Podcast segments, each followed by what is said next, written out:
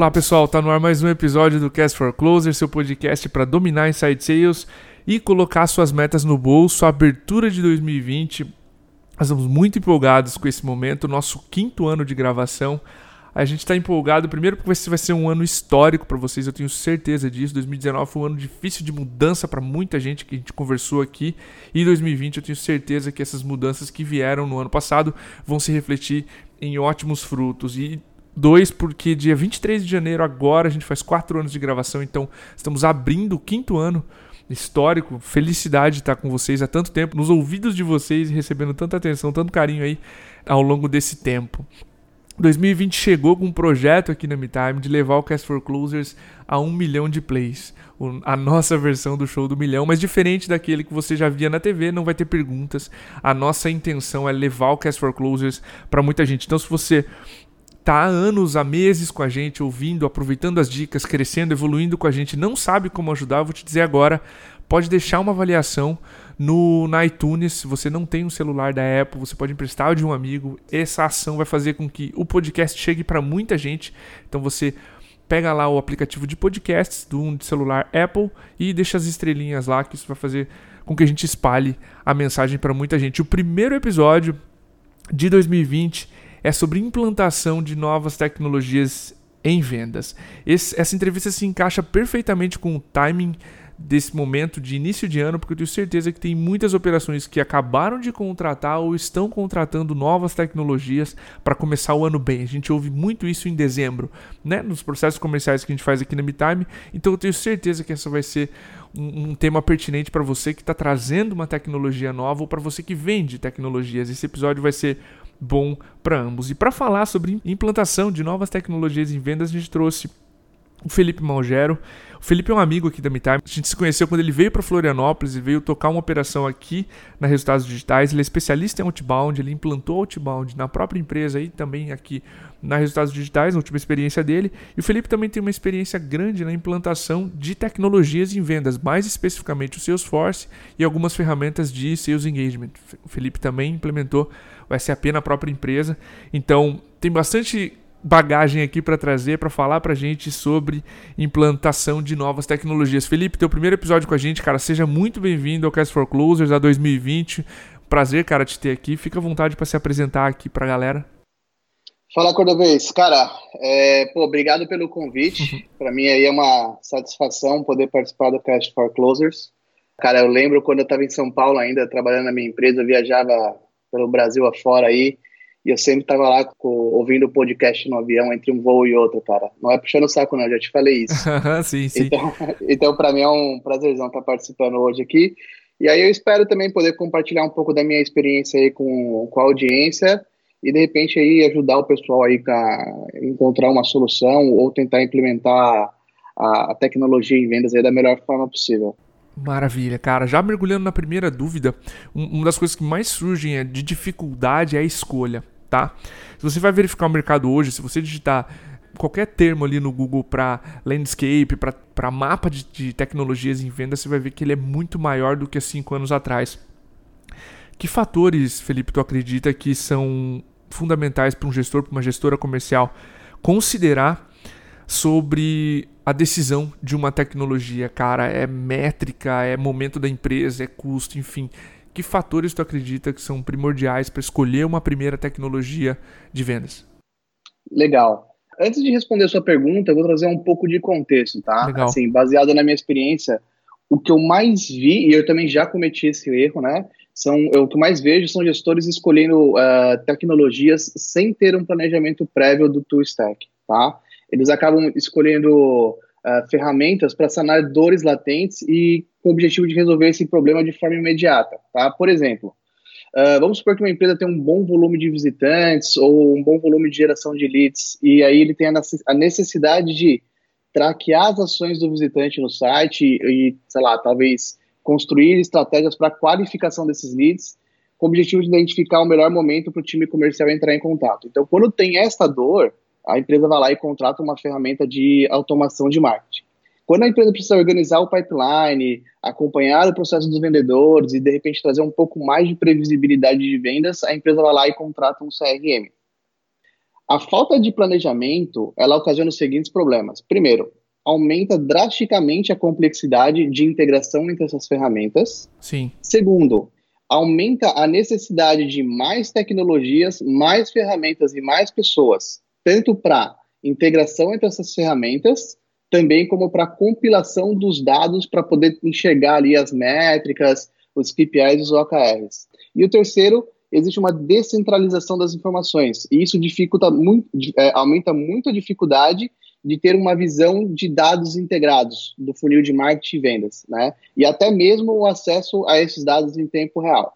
Então, assim, com a minha experiência, para a construção de um tool stack escalável, acho que a primeira etapa é definir qual é a plataforma de CRM que a empresa centralizará todas as informações.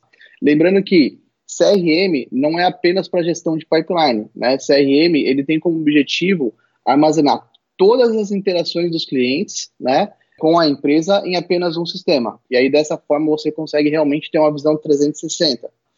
A empresa, ela tem que investir em um bom CRM capaz de envolver todo ou quase todo o processo, do processo de vendas, tá? De lead até cliente, a, a gestão desse LTV, ticket de suporte, coisas desse tipo, né?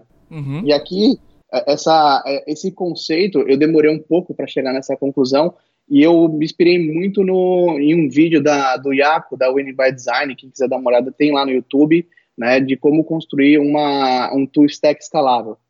Então, assim, uma vez que você definiu a base desse tool stack, né, a, a plataforma principal que vai ter a centralização dos dados, agora vem a resposta da tua pergunta, né? A consideração do gestor na decisão de novas tecnologias se resume em dois pontos muito simples, né? Que o primeiro é se essa ferramenta que ele vai contratar, seja de automação de marketing, seja de sales engagement, seja para emissão de documentos, se ela tem integração com a plataforma CRM, onde existe a centralização dos dados. E o segundo ponto é ROI, né? Retorno do investimento. Porque Legal. o gestor, quando ele contrata uma nova ferramenta, ele espera um de três resultados: ou que aumente as suas vendas, ou que diminua os seus custos, ou que ele elimine algum risco. Cara, tu mencionou três, esses três pontos, né? Motivos pelos quais uma empresa contrata alguma coisa. E eu gostei especialmente do, do ponto que tu mencionou de centralizar no CRM, colocar esse cara em primeiro lugar. E ele é a tecnologia que a gente mais indica inicialmente para uma operação que está começando. E normalmente, Felipe, na, a gente já pesquisou na Inside Sales Benchmark Brasil, aqui a nossa pesquisa anual. O primeiro problema que as empresas têm, a maior dificuldade com a adoção de ferramentas e tecnologias em vendas é preenchimento e uso dos vendedores. Eu já tive essa discussão com vários amigos, se é o gestor que decide, se é o vendedor que decide, enfim. Se você conseguir um, um bom equilíbrio entre os vendedores conseguirem usar de forma fácil, os, os gestores tiverem os dados que eles precisam, ótimo, tá?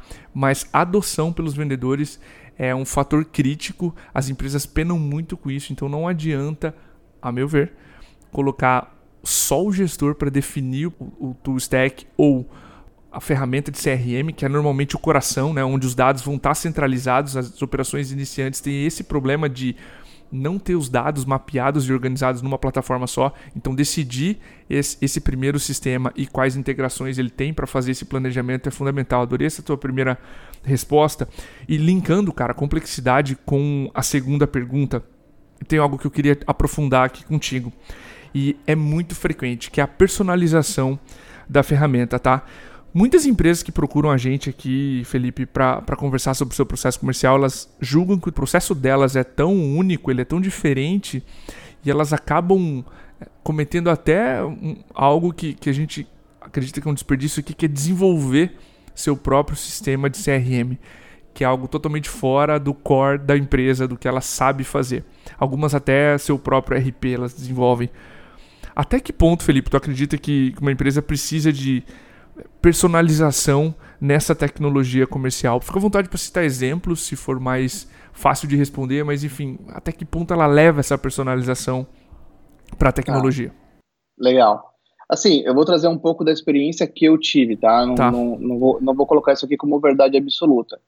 Mas eu acho que a implementação de uma nova tecnologia é um jogo ali de flexibilidade e adaptação de ambos os lados. Sempre que a empresa procura é, customização, é uma brincadeira que sai cara tanto no curto, no médio e no longo prazo, tá? É, e customização é diferente de parametrização, tá? Parametrização é quando o usuário ele consegue ali, de repente, é, é, deixar o seu funil, o, os labels do funil de acordo com o seu processo, criação de novos campos e coisas desse tipo são parametrizações, né? Customizações é realmente você mudar a regra de negócio e outras coisas mais. Então, quando você vai para o lado da customização, a brincadeira ela sai cara. E além de sair caro, dependendo da customização, você perde uma, a, a capacidade do desenvolvimento constante dessa tecnologia. Por exemplo, uhum. quando eu fiz a implementação do, do SAP, eu não ia falar nome, mas já que você falou, eu vou falar também. quando eu fiz a implementação do SAP na minha empresa, a gente tinha basicamente dois caminhos, né? Eu podia utilizar o processo que o SAP recomendava, ou eu podia customizar o SAP de acordo com o meu processo. Porque naquela ocasião eu acreditava que o meu processo é, ele era o, o perfeito para minha empresa. E na, na, ocasião a gente optou em, em, utilizar o processo padrão do SAP. Então assim, eu considerei que o, o por ser um RP, os processos são praticamente padrão para todas as empresas, né? Então eu falei, vamos, vamos adaptar o nosso processo 100% ao sistema e a gente consegue garantir uma implementação mais rápida eu consigo garantir a utilização de todas as features do, do sistema e também as, as futuras atualizações que a SAP vai fornecer para mim, né? E eu, e eu não vou ter problema com isso. E sendo honesto contigo, assim, foi a melhor coisa que eu fiz, né? O onboard é sofrido, não vou mentir. Então é um momento que começa a mudar um monte de processo e o ser humano, como você já a gente estava conversando esses dias, o ser humano ele é resistente a mudanças, né? Mas, assim, é, no caso do RP, para mim valeu cada centavo. Né? Então, eu consegui utilizar o sistema com todas as features, adaptei o meu processo e tive uma, um board. A adaptação foi difícil, mas a implementação acabou sendo muito fácil e ela custou, na verdade, o, o valor da implementação saiu aquilo que eu estava planejando. Basicamente é Perfeito. é isso. Né? Se eu fosse para o lado da customização, aí a gente está falando de horas de desenvolvedor e aí não, é difícil fazer uma, uma, ter uma previsibilidade. Já na implementação de CRM, o mercado ele oferece soluções praticamente prontas. Né? Então, como eu falei, é, é, existem vários CRMs que te permitem a personalização e não a customização. Então, ele permite lá que você é, construa o seu funil, ele permite que você construa é, campos, tanto para no cadastro de uma conta, de um contato, de uma oportunidade, ele só não te permite é, mudar as regras de como a, a, a lógica desse sistema funciona. Só que esses sistemas, eles atendem grande parte dos usuários, né? Então, quando o usuário ele quer, é, ele fala que o processo dele é muito bom e que de repente o sistema XPTO não funciona, na verdade, às vezes ele tem que ser flexível, ele tem que adaptar o processo dele a uma caixinha que funciona para a maioria dos usuários. Se de repente o processo é, é, ele é mais complexo do que o usual, existe uma ferramenta que é considerado o maior CRM do mundo, né? Eu também não ia falar o nome, mas você falou, o Salesforce, que ele é vendido como CRM, mas na verdade ele é uma plataforma de desenvolvimento de softwares, né? O, o core dele é isso, ele permite que você tenha o poder de um desenvolvedor sem, sem a necessidade de ter um desenvolvedor, né? Se você utiliza tudo as ferramentas de click and point e, e coisas desse tipo. E lá você consegue construir objetos, construir bancos, fazer uma estruturação de banco de dados e realmente construir as suas regras de negócios. Só que foi assim, o que eu falei, quando a gente vai para da customização, custa dinheiro, né? E o modelo Perfeito. de negócio ele deve, ele deve ser rentável ao ponto de sustentar esse investimento. Agora, sobre a, quando a empresa ela investe no, próprio, no desenvolvimento da sua própria tecnologia, este para mim é o pior dos mundos. E o, o porquê é bem simples, né? A empresa de tecnologia, né, a empresa que desenvolve o software, ela envolve constantemente em desenvolvedores, em bancos de dados, em novas linguagens. Ela está sempre em contato com os usuários, ela entende a necessidade e ela consegue criar novas funcionalidades, né? Então, quando a empresa desenvolve o próprio sistema é, e esse sistema não faz parte do seu negócio, ela nunca vai ter a capacidade de aprimorar o seu sistema quanto uma empresa de software. Né? Acho que essa é a minha opinião. Exatamente o mesmo argumento que a gente usa aqui. Então, para você que sentiu esse frio na barriga quando eu trouxe essa pergunta, cuidado com o desenvolvimento dos seus próprios softwares. Você nunca vai ter desenvolvedores o suficiente para ter a mesma velocidade de desenvolvimento que essas outras empresas especialistas nisso uh, têm. Felipe, uma aula, cara, de que é customização, parametrização e personalização. Acho que ficou muito mais claro agora para as empresas que vão decidir entre uma tecnologia e outra o que é customização, quão caro sai, enfim. Sim, a gente já ouviu isso sobre N outros sistemas aqui, brasileiros ou gringos. A empresa tem que balancear muito o grau de personalização e se ela vai ter que mudar alguma coisa na regra de negócio do sistema que ela está contratando e isso sai muito mais caro, muito mais demorado. Cara, um terceiro ponto que eu gostaria de abordar, algo que a gente já trouxe aqui no Cast for Closes um milhão de vezes, que é. Mas tu me deu uma visão interessante no, no, na última conversa que a gente estava tendo, que é a relação entre o processo de vendas e a tecnologia. A gente já comentou muitas vezes da importância de ter um processo comercial Uh, mas tu argumentou que também não adianta colocar qualquer processo comercial dentro da ferramenta achando que uh, vai funcionar. Explica para nós um pouco dessa tua visão sobre a relação entre processo e tecnologia e os cuidados nessa interface. Tá, legal. Vamos lá, vou trazer também mais uma, mais uma experiência que eu tive, né? O que eu tinha comentado contigo, uma situação que me marcou bastante, né? Quando eu presenciei uma consultoria de CRM, ela estava orientando o cliente dela a fazer a implementação de um, de um novo sistema baseado no processo atual e que ao longo do caminho fosse fazendo as melhorias necessárias, tá? Essa é uma informação errada? É, sim, não. Uhum. Por quê? Antes de implementar uma nova tecnologia, e mais especificamente o CRM, né, a empresa ela tem que ter a convicção que o processo está muito bem estruturado. E aí eu vejo muitas empresas que elas não têm um processo muito bem estruturado. O que, que é um processo bem estruturado? É um processo com etapas claras, bem definidas, com gatilhos de passagem e que, que tem trazido o retorno esperado para a empresa. Além do processo muito bem desenhado, é importante saber assim ter de maneira muito clara quais são as métricas que devem ser geridas para a empresa saber como estruturar esses dados dentro do CRM e para você uhum. ter essas informações em tempo real. O que, que acontece? Se você não sabe a, as métricas do seu funil de vendas, você não tem um processo estruturado, né, ou um processo que não está te trazendo retorno financeiro, e você realiza a implementação de um CRM, qual que vai ser a consequência? Você vai ter o mesmo processo entregando o mesmo resultado, só que mais caro. Sim. Tá? Então, assim, quando a gente vai implementar um novo CRM, tem que ter a revisão desse processo, né? Para a gente poder realmente. O, o, o CRM tem como objetivo ali sistematizar um processo que está funcionando, garantir a execução dessas etapas, né? Então, se você sistematizar uma coisa que não funciona, o resultado ele é claro. Considerando que venda, tá? eu gosto muito da representação de processo mais tecnologia igual a dados. Presta atenção no que eu vou te falar, é um pouco complicado. As definições das métricas do funil, elas são a base da construção de um processo de vendas. Tá? Vou repetir. As definições das métricas do funil são a base da construção de um processo de vendas. O que, que isso significa? Vou, te, vou trazer um exemplo de métricas a empresa tem que definir qual que é o funil de vendas de uma visão holística, né? Então, leads, leads qualificados, oportunidades, clientes. Tá? Então, por exemplo, aqui estou trazendo uma visão bem, bem genérica. Essas são as métricas que provavelmente eu vou querer é, gerenciar dentro do meu, do, do, meu departamento comercial. Qual é o número de leads que eu estou gerando? Qual é o número de leads qualificados? número de oportunidades, número de clientes. Qual é a taxa de conversão de leads para leads qualificados, de leads qualificados para oportunidade e de oportunidade para cliente, tá? Então, basicamente, essas são as métricas principais ali do meu funil de vendas. Um processo de vendas, basicamente, são, ele se define nas etapas que devem ser executadas para levar um, um lead qualificado até a oportunidade, por exemplo. Né? Então, vamos Perfeito. trazer um exemplo. Uh, Para levar um lead qualificado até a oportunidade, eu tenho a etapa de prospecção, contato e reunião agendada.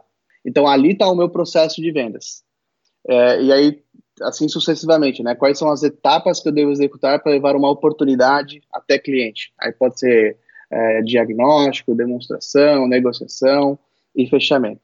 Então, uma vez que a gente tem um processo estruturado, como eu falei anteriormente, a tecnologia ela vem com o objetivo de garantir a execução deste processo através de uma sistematização, aumentar a produtividade através de algumas automações e o principal, garantir a acuracidade nas informações. Quando você tem um processo desenhado e você tem a tecnologia, você consegue extrair os dados. E a gestão dessas métricas, elas devem uhum. trazer aos gestores insights que sejam capazes de provocar impacto em diversas áreas da empresa. Por exemplo, desenvolvimento dos colaboradores, aprimoração do processo de vendas de forma contínua, determinar as estratégias go-to-marketing e garantir os resultados no unit econômico da empresa, né? É, MRR, LTV, CAC, coisas desse tipo. Em resumo, assim, uma boa ferramenta, ela não faz milagre sem um bom processo. Um bom processo sem tecnologia não te proporciona escalabilidade e um bom processo com tecnologia, mas sem gestão de métricas, te gera um crescimento menor do que realmente poderia ser. Perfeito. Eu gosto dessa junção de processo com tecnologia, mas tu trouxe um ponto que eu ia trazer na quinta, que são métricas, tá? Para a gente encerrar, Felipe, cara, colocando um pouco, a gente já começou a pincelar esse assunto aqui na tua segunda resposta, que é o processo, assim como uma tecnologia, traz mudanças. Muda-se a forma de pensar, a execução da empresa, o modo de agir, enfim, cultura dos vendedores, etc. É, e, e, o ser humano, como tu mesmo mencionou, via de regra, ele é resistente à mudança. Cara, como é que tu vê, o que, que tu vê de boas práticas nos gestores comerciais para preparar um time para as mudanças que vêm com a nova tecnologia? Tá. Cara, é, aí eu vou trazer mais uma afirmação do Iaco, cara. Eu gosto muito do, da Win by Design. Então, a gente também. ele, uma vez, é, acho que foi até na RD, ele comentou assim, né, que muitas empresas, quando elas não atingem os resultados, ela tem como primeira ação demitir aqueles vendedores que não entregaram a meta, né? E no fundo essas empresas elas acreditam que o problema são as pessoas e na verdade não é, né? Então quando tem muitas, muitos vendedores, muitos pré-vendedores que não alcançam os resultados, muito provavelmente a gente tem um problema no processo, né? A melhor maneira da gente preparar o time para a mudança é trazê-los para perto do projeto. É importante que eles se sintam incluídos e sintam que façam parte do processo de implementação. E aí você já aproveita, né, que é, é o momento de você implementar uma cultura data-driven, né, que é basear, assim, as suas decisões em dados e fatos, né. E aí você tem que mostrar para o time que a gestão do processo não é para ter controle sobre eles, e sim colher insights que vão assim, ajudá-los no desenvolvimento profissional de cada um. E o desenvolvimento profissional de cada um reflete diretamente no resultado da empresa. Né? Isso foi uma coisa que eu aprendi muito na RD, né? que a gente tinha uma preocupação muito grande com o desenvolvimento do, dos pré-vendedores, dos vendedores. E assim, todo o ano-one que a gente tinha com pré-vendedor, ele era sempre baseado em dados e fatos, né? baseado nas nas métricas do funil, na taxa de MQL para sal, sal para OP, a gente tinha um pouco mais de granularidade nas informações, então a gente conseguia identificar exatamente qual era o ponto, né, qual era a skill que deveria ser desenvolvida naquele profissional para que ele pudesse melhorar o seu resultado e assim refletir no resultado da companhia, né? Então, acho que trazer o time para perto, deixá-los uh, fazer parte disso e mostrar para eles que o, o objetivo não é controlá-los, mas ajudar no desenvolvimento, eu acho que é uma, uma boa maneira.